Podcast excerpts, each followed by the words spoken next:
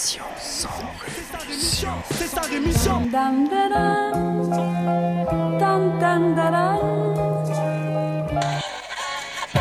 de mon sang rémission. Des médias en masse, leur discours fout des outils. Tu parles du bruit et des odeurs, les plus polis parlent d'exotisme. Équipe d'acharnés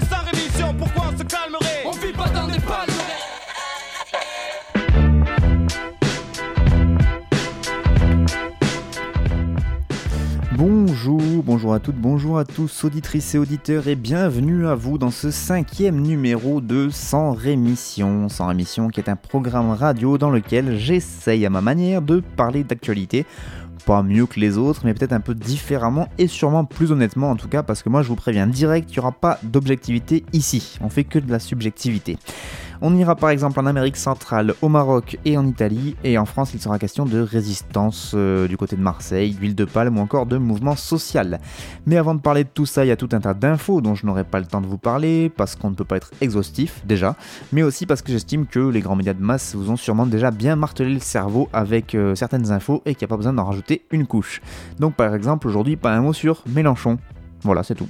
Pas un mot non plus sur ce petit plaisantin nommé Didier Guillaume. Ça ne vous dit rien, c'est normal, pourtant ce personnage est ministre de l'Agriculture, rien que ça, et il vient de nous pondre une déclaration complètement tarée quand on y réfléchit. À l'antenne de RTL, il a dit C'est aux scientifiques de faire la preuve ou non qu'il y a des conséquences à l'usage des pesticides ou pas.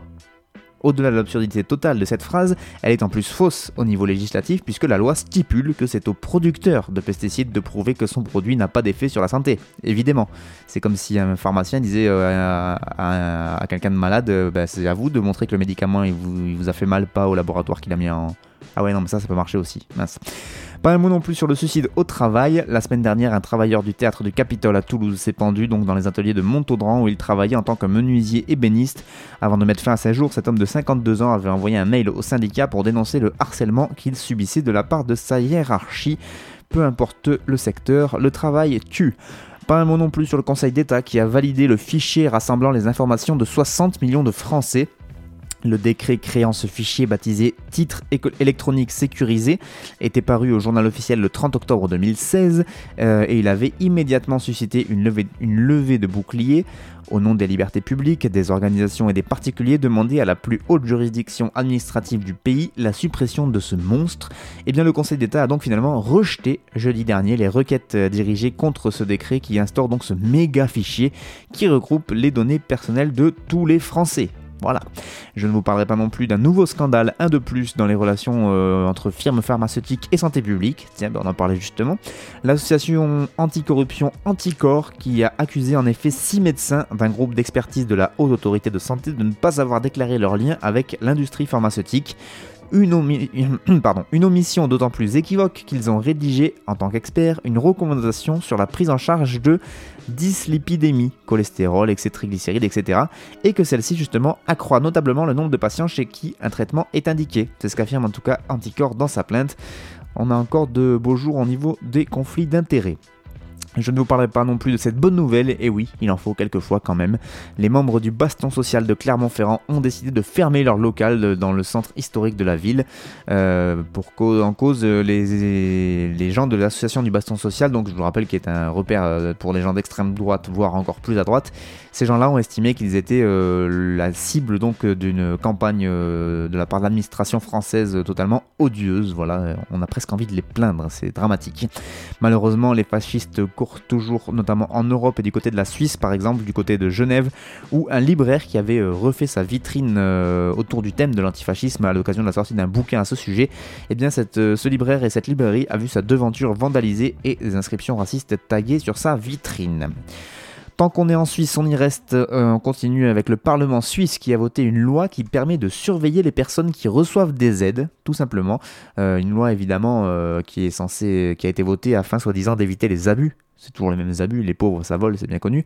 Euh, cette loi doit permettre aux institutions suisses de suivre secrètement les personnes soupçonnées de recevoir des aides de manière indue, d'enregistrer leurs conversations, voire de les filmer si elles se trouvent dans un lieu public. L'employé de l'institution ou le détective privé qui sera en charge de cette mission pourra même utiliser des outils GPS euh, à condition, nous dit-on, d'obtenir une autorisation préalable. C'est la CAF qui va être vraiment jalouse, je pense. Pas un mot non plus sur la Pologne où les élections municipales, régionales et départementales ont eu lieu le week-end dernier. Et elle s'avère être, contre toute attente, un revers pour le PiS, le parti ultra-conservateur euh, polonais qui est au pouvoir là-bas. En effet, selon les premiers sondages euh, au sortir des urnes, il arrive euh, le PiS en tête à l'échelle nationale avec 32,3% des voix, mais le rapport de force lui reste globalement défavorable. En effet, les deux alliés qui sont contre lui, à savoir le parti de centre-droit et le parti conservateur paysan, ont réalisé respectivement 24 et 16%, ce qui fait que s'il y a une alliance derrière, évidemment, il serait au-dessus de ce parti euh, conservateur qui est euh, plutôt très rétrograde sur les libertés publiques, mais j'en avais déjà parlé dans d'autres sans rémission. Je ne vous parlerai pas du Maroc non plus, où j'aurais pu finir en tôle pour avoir dit ce que j'ai dit la semaine dernière sur ces ondes à propos de la mort d'une migrante sur une embarcation en Méditerranée suite à un tir de la police marocaine. C'est en tout cas ce qui est arrivé à ce Marocain qui a été condamné à deux ans de prison ferme pour avoir protesté sur les réseaux sociaux contre la mort de cette jeune migrante. Il a été condamné par le tribunal de Tétouan pour outrage au drapeau national, propagation de la haine et appel à l'insurrection civile. Réaction de la France? Non. Ah bon. Direction le Chili maintenant et la justice chilienne qui a condamné l'église catholique à verser l'équivalent de 580 000 euros à trois victimes d'abus sexuels commis par un ancien prêtre, Fernando Caradima. Euh, il a 88 ans, il avait été suspendu à vie de ses fonctions par le Vatican en 2011 après avoir euh, été condamné pour abus sexuels perpétrés sur des mineurs dans les années 80 et 90 dans une paroisse de Santiago. Euh, sachez qu'à ce jour, le pape François a déjà accepté la démission de sept évêques chiliens pour d'autres faits de pédophilie. Et sinon, du côté de l'Australie, puisqu'on parle de pédophilie, on reste là-dedans. Le Premier ministre australien a reconnu le manquement de l'État face aux affaires qui se multiplient, euh, donc aux affaires de pédophilie qui se multiplient depuis une décennie. En tant que nation, nous avons manqué à nos obligations à leur égard, nous les avons délaissées et cela nous couvrira à jamais de honte, a-t-il déclaré en évoquant donc les violences sexuelles commises au sein d'institutions religieuses mais aussi d'institutions étatiques carrément. Après une décennie de révélations, le gouvernement australien avait cédé en 2012 aux pressions et avait créé une commission d'enquête royale sur les réponses institutionnelles aux crimes de pédophilie.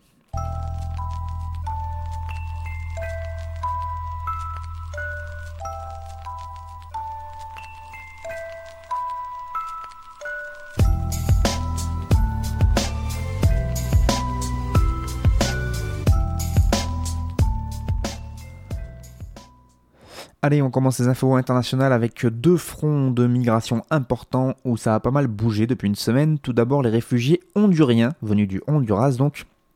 Environ 3000 d'entre eux euh, qui ont poursuivi leur marche à travers le Mexique euh, direction les États-Unis, défiant ainsi le président américain Donald Trump.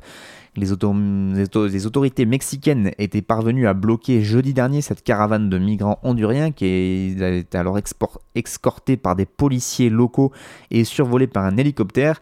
Mais de nombreux migrants sont finalement réussi à rentrer illégalement au Mexique, euh, donc euh, de par le Guatemala en passant par le fleuve Suchiate. Euh, une caravane de migrants qui est finalement arrivée en fin de journée dans une petite ville mexicaine à Tapachula, à la frontière donc entre le Mexique et le Guatemala, euh, après avoir marché 7 heures et parcouru 38 km sans interruption et sans euh, eau ni nourriture. Les migrants se sont, alors installés dans un parc de la ville où ils ont fait notamment la queue pour recevoir un peu de bouffe. Notre courage est plus grand que les menaces de Donald, Trump, c'est ce qu'a déclaré une des migrantes après leur arrivée au Mexique, puisque je vous le rappelle que le but de ces Honduriens c'est de se rendre aux États-Unis. Cette marche vers les États-Unis qui a débuté depuis une semaine au départ de San Pedro Sula dans le nord du Honduras, après un appel sur les réseaux sociaux qui avait été relayé par un ex-député hondurien. Jeudi dernier, donc, le président américain avait menacé de fermer la frontière avec le Mexique si les autorités mexicaines ne bloquaient pas l'avancée de cette caravane. Vu que le Mexique s'était exécuté, euh, Donald Trump avait ensuite félicité le Mexique pour sa fermeté. Mais au même moment, Mexico avait décidé de laisser passer des femmes et des enfants notamment. Euh, ils, ont été, ils ont été conduits dans un refuge et le Mexique a affirmé avoir déjà reçu pas moins de 640 demandes d'asile. Sachez que parmi les 3000, il y a déjà aussi 300 personnes qui ont renoncé et qui ont accepté de retourner dans leur pays à bord de bus qui ont été mises à leur disposition par le Guatemala. Je vous le rappelle que le Honduras est l'un des pays les plus violents du monde, avec un taux annuel de 43 homicides pour 100 000 habitants et que plus de 500 000 personnes traversent chaque année illégalement la frontière sud du Mexique pour tenter ensuite de remonter vers les États-Unis. C'est selon des chiffres de l'ONU.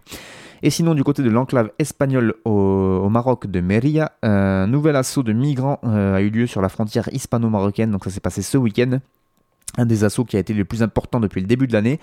Un migrant en est mort de cet assaut, euh, est mort d'arrêt cardiaque euh, lors de l'assaut euh, après avoir traversé donc avec environ 200 personnes la haute clôture, les hauts barbelés qui entourent donc cette enclave espagnole au Maroc. Depuis la fermeture progressive de la route libyenne vers l'Italie, eh le Maroc est redevenu, ou en tout cas devenu, le premier pays de transit des migrants en Méditerranée. Selon l'OIM, l'Organisation internationale pour les migrations, l'Espagne a enregistré le chiffre record de 48 000 entrées clandestines sur son sol en 2018, dont environ 5 000 réalisées par voie terrestre, notamment via ses enclaves de Ceuta et Melilla. Euh, alors que le Maroc, de son côté, lui, dit avoir stoppé plus de 50 000 tentatives de passage vers l'Union européenne. Les autorités sont de plus en plus critiquées pour leur mauvais traitement de migrants, notamment euh, via des convois d'éloignement forcés des convois réalisés dans des conditions plus que déplorables. Le Maroc qui est par ailleurs en pourparlers via l'Espagne avec l'Europe pour obtenir des fonds d'urgence de l'Union européenne. On continue du côté du Proche-Orient avec le roi Abdallah II de Jordanie qui a suscité euh, la stupéfaction, c'est le moins qu'on puisse dire, en annonçant dimanche dernier qu'il refusait de reconduire deux annexes du, traité de paix qui euh, le lie à ses pays voisins. En effet, depuis sa signature en 1994, ce traité de paix prévoit notamment avec, euh, Israël que des terres frontalières, notamment la zone Bakura Naharaim et la zone Al-Gamr Zofar, euh, ces deux localités sous souveraineté jordanienne sont mis gratuitement à disposition des fermiers israéliens pour une période de 25 ans. Et donc, on arrive à la fin de ces 25 ans, ce sera l'année prochaine, un an avant la fin de cette échéance, comme il en a le droit, le roi Abdallah II a affirmé qu'il ne voulait pas renouveler ce dispositif et qu'il allait récupérer ses terres. Près de 80 députés jordaniens avaient appelé à ne pas renouveler ce régime spécial accordé donc à ces deux petits confettis de terre euh, donc en Cisjordanie. Euh, pour ces députés jordaniens, il en allait pour eux de la dignité et de la souveraineté du royaume jordanien. Israël qui de ce côté euh, continue de s'enorgueillir de relations étroites et de confiance, euh, notamment au niveau sécuritaire qu'il a su nouer avec ses voisins égyptiens et jordaniens après la conclusion de traités de paix avec chacun de ces deux pays. cet accord de paix dans sa totalité constitue un bien cher pour nos deux pays, a réagi très prudemment Benjamin Netanyahu dimanche dernier après l'annonce du roi Abdallah II de Jordanie. En effet, les officiels israéliens comptent maintenant sur l'année qu'il leur reste, l'année à venir, pendant laquelle les annexes vont encore s'appliquer, pour trouver un arrangement avec euh, Abdallah II. La Jordanie qui n'a aucun intérêt à mettre euh, davantage en cause ce traité de paix qui lie les deux pays. Mais voilà, ces dernières années, euh, le gouvernement jordanien a eu de nombreux motifs d'exaspération vis-à-vis du gouvernement de Netanyahou, notamment ben, l'absence de toute négociation politique sérieuse avec les Palestiniens, pour, notamment sur la poursuite de la colonisation et la banalisation à droite de l'idée d'annexion de la zone C, cette zone C qui compose quand même 60% de la Cisjordanie.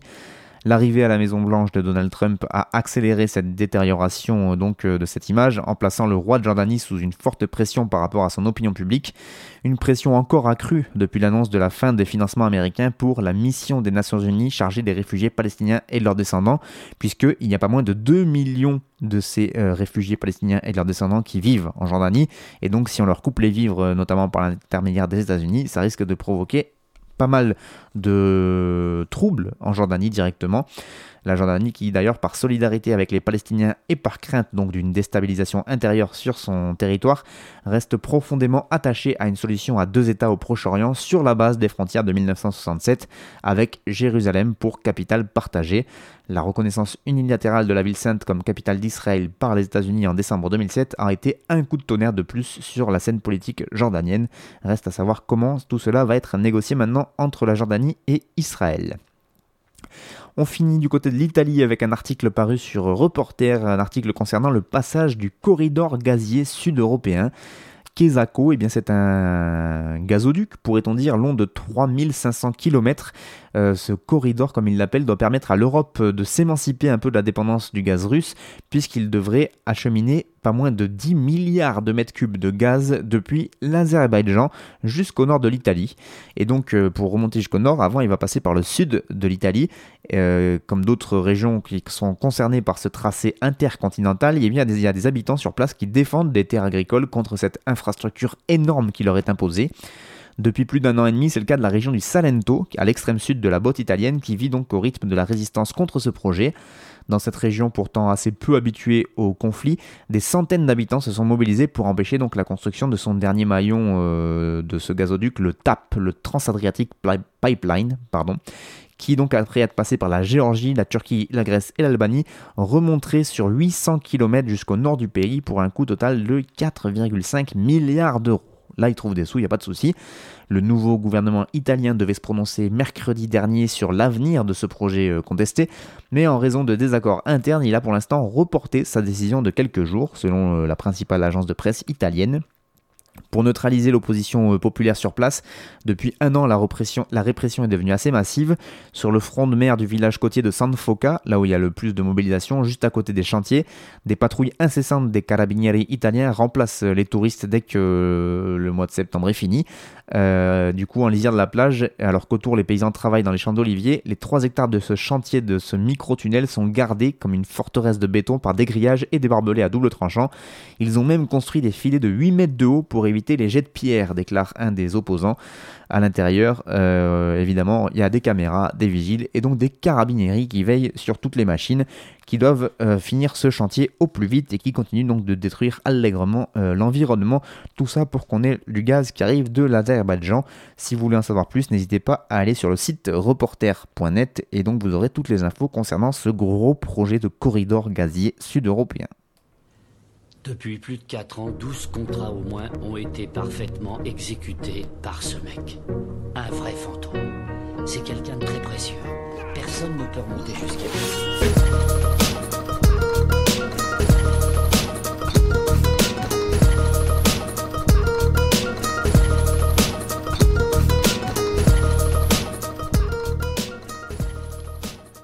Allez, on commence les informations nationales avec un tour du côté de Marseille, euh, là par l'intermédiaire du site cette fois Bastamag, mais il y a aussi beaucoup d'autres sites qui reviennent sur euh, cette mobilisation qui est en train de se dérouler du côté de la place euh, de la Plaine. Et oui, c'est comme ça qu'on l'appelle là-bas.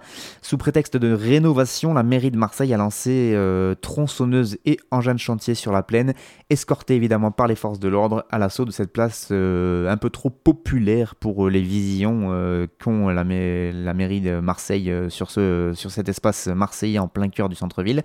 Objectif donc transformer ce quartier qui accueille pourtant un marché euh, donc populaire, des espaces de jeu, des sorties prisées des habitants et qui surtout mélange un peu les classes sociales et les générations, transformer cet espace en zone attractive entre guillemets comprenez, virer un peu les habitants trop pauvres et son ambiance un peu trop populo pour nous mettre un petit peu du bobo classe moyenne.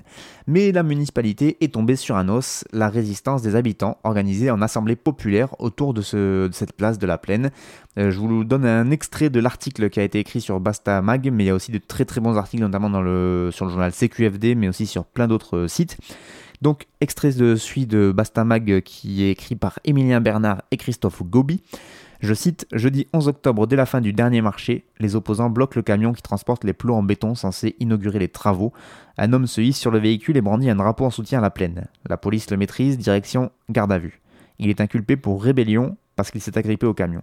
Pendant toute l'après-midi, chaque mètre carré est difficilement gagné par les forces de l'ordre malgré leur équipement de pointe, leur appétence pour le gazage dans les yeux et leur nombre impressionnant. À chaque entrée de la place, des barricades de fortune sont érigées pour empêcher l'avancée des travaux jeunes et vieux opposent leur chant à cette violence. À 18h, le travail patiemment réalisé par les terrassiers et leur escorte policière se conclut par un réinvestissement populaire de la place. En un jeu de tir à la corde, une cinquantaine de personnes déplacent en moins d'une heure les énormes plots qui avaient été placés jusque-là. La place est donc libérée.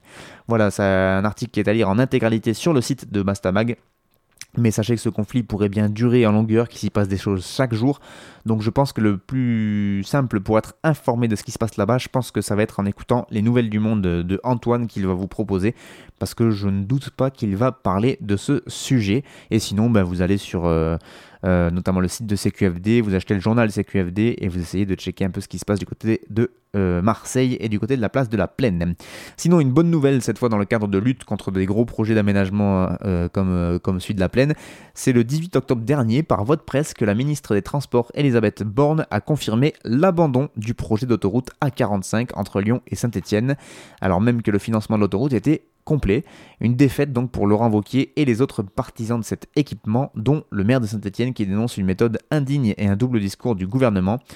Si ce projet était simple et consensuel, l'autoroute A45 serait réalisée depuis longtemps. On ne peut pas ignorer le prélèvement de terres agricoles, l'impact environnemental, l'absence du grand contournement de Lyon sur lequel la 45 doit déboucher.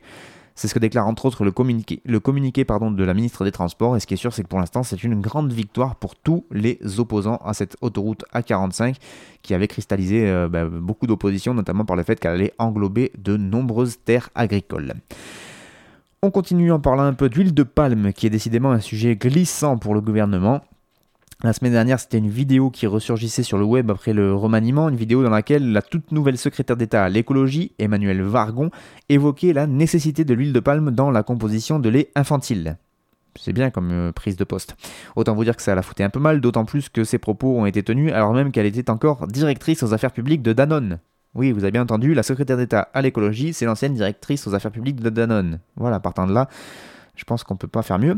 Euh, donc euh, ça c'était un premier, premier petit choc pour le gouvernement en termes de gestion de l'huile de palme. Et l'autre c'était toujours la semaine dernière.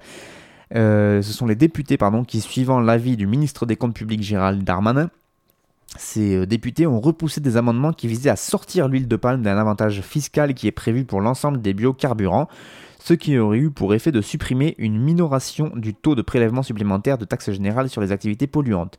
C'est un peu compliqué, une mesure euh, qui avait pourtant été approuvée pourtant la semaine dernière en commission du développement durable et en commission des finances.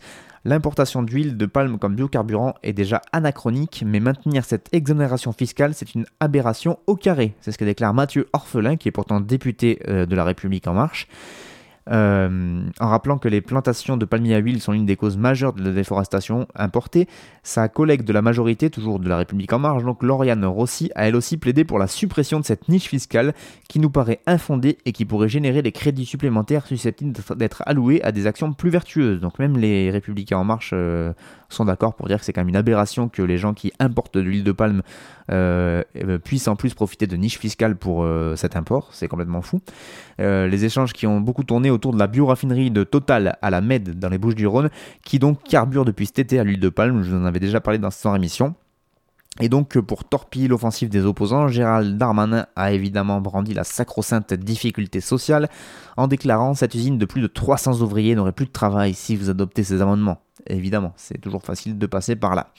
Euh, plusieurs députés ont tenté de retourner l'argument des risques qui pesaient sur l'emploi, mais le ministre Darmanin les a notamment renvoyés aux discussions entre le Parlement européen et les différents États de l'Union européenne, puisqu'il y a actuellement des discussions en cours, puisqu'il euh, prévoit notamment une élimination de l'importation de l'huile de palme dans les biocarburants à horizon 2030 pour toute l'Union européenne. Et évidemment, on les croit sur parole. On continue en parlant d'un mouvement de fond dont personne ne parle, dont personne ne parle alors même qu'il s'agit d'une des plus vastes entreprises de démolition d'un service public et qui va mettre à bas un demi-siècle de politique environnementale en France. En effet, le gouvernement s'apprête à légiférer par ordonnance pour fusionner l'AFB, l'Agence française pour la biodiversité, avec l'ONCFS, l'Office national de la chasse et de la faune sauvage. Vous retrouvez l'intégralité de ces explications avec les les documents qui euh, font foi sur l'excellent blog Eau Glacé, que je vous conseille fortement. Je crois que c'est auglacé.com tout simplement. Je vous conseille de la lecture. Il a publié en exclusivité donc un projet de loi organique qui explique euh, cette fusion. Euh, ce nouvel établissement public, donc provisoirement dénommé AFB NCFS, voilà, va donc fusionner cette agence française de la biodiversité qui avait déjà elle-même avalé l'ancien ONEMA. Je ne sais pas si vous savez de l'ONEMA, c'était un office de surveillance des eaux. Et eh ben L'ONEMA, ça n'existe plus, ça a disparu là aussi dans un silence assez assourdissant, puisqu'ils l'ont fusionné avec l'AFB, et donc désormais fusion AFB avec l'Office de la chasse, qui va euh, donc se voir conférer tous les pouvoirs, euh, ou presque, sur l'ensemble des politiques environnementales.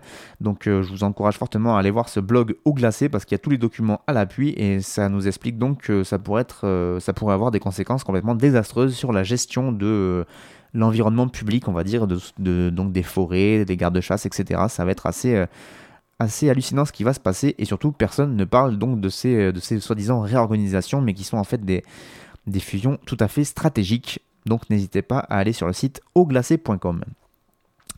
Et on continue, on finit avec les livreurs Deliveroo qui se sont réunis à Paris vendredi dernier euh, du côté de la place de la République. Un rassemblement à l'appel du collectif des livreurs autonomes parisiens, le CLAP, qui revendique de meilleures conditions de travail. En effet, de 5,75€ la course à 5,30€ au, début de cet été, le tarif de la course vient de passer à 4,80€ depuis octobre. Euh, Deliveroo qui donc réévalue chaque mois ce montant auquel s'ajoute évidemment une rémunération liée à la distance parcourue. Forcément, les travailleurs euh, veulent protester pour euh, ben, essayer d'endiguer cette plongée de leurs revenus. Une trentaine de collaborateurs de Deliveroo se sont donc réunis place de la République pour manifester vendredi dernier. Ils arboraient tous leur tenue de travail turquoise et euh, tous avec leur vélo évidemment. On a tous la même boîte, le même salaire, le même type de contrat, alors c'est normal qu'on revendique ensemble, justifiait un des livreurs présent sur place. Les cyclistes présents entendaient faire valoir leurs droits comme groupe, nous revendiquons l'impossibilité de changer les contrats sans l'accord collectif des livreurs. C'est ce que réclame euh, donc ce CLAP, ce collectif de livreurs autonomes parisiens, dans leur tract. Ce n'est pas la première fois que les auto-entrepreneurs se réunissent loin de là. Ils étaient déjà, ils s'étaient déjà fédérés à l'été 2017 lorsque la plateforme avait déjà décidé de changer leur taux de rémunération, leur taux de rémunération horaire pour un modèle de rémunération à la course. Ils étaient passés de 7,50€ de l'heure avec un supplément par course à 5,75€ par course, tout simplement. Voilà. Et depuis, ce montant, comme on vient de le voir, ne cesse de diminuer. Et donc, euh, bah, comme souvent les manifestants ont tenté d'entrer dans les bureaux de Deliveroo pour euh, bah, négocier avec la direction, ils n'y sont pas parvenus. L'entreprise, en effet, aime bien garder ses distances avec ses travailleurs indépendants qu'elle embauche. Euh, puisque bah, le but c'est évidemment de les laisser euh, séparer, puisque c'est un mode de travail qui empêche la contestation euh, commune. Il n'y a pas de syndicat, à part ce CLAP qui, vient de qui s'est créé donc, dès 2017 et qui essaye un peu de fédérer tous les mécontentements autour de ces livreurs donc auto-entrepreneurs, que ce soit pour Deliveroo, mais c'est les mêmes chez Foodora, Uber Eats, etc. Et donc bah, c'est une mobilisation qui commence, mais qui pourrait bien prendre de l'ampleur si bah, Deliveroo continue à baisser ses tarifs.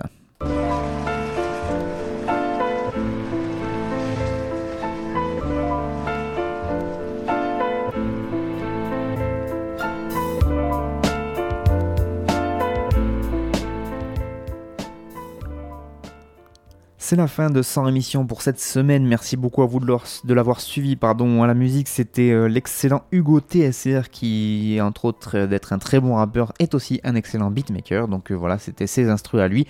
Moi, je vous donne rendez-vous la semaine prochaine pour toujours plus de mauvaises nouvelles.